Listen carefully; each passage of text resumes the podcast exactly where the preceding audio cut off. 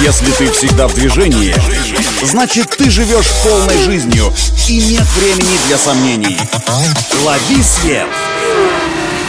Свежие новости из мира моторов и автодорог. Программа «Автонавигатор». Только вперед! Это автонавигатор для тех, кто всегда в движении. С вами Александр Барский. Стартуем.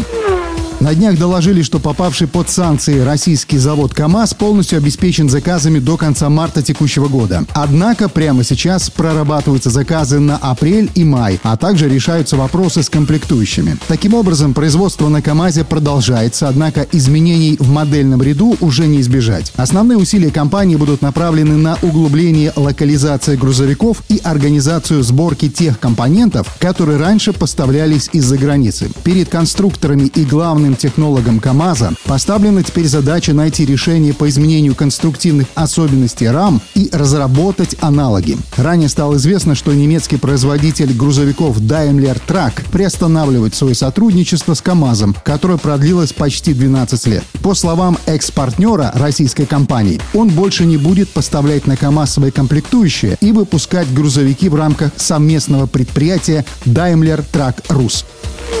Несмотря на приостановку производства и коммерческих автомобилей Ford Transit на российском заводе в Елабуге, выпуск автомобилей марки Aurus на этой площадке продолжится. На данный момент производственные мощности не остановлены и операционная деятельность компании ведется в полном объеме. Напомню, что выпуск российских люксовых автомобилей под маркой Aurus на заводе в Елабуге стартовал 31 мая прошлого года. Однако на сегодняшний день там производятся только седаны Сенат, но уже в ближайшей перспективе на этот конвейер встанет новая модель бренда «Внедорожник Комендант». Подождем, посмотрим, прокатимся и оценим. На этом делаем остановку. Удачи на дорогах и берегите себя.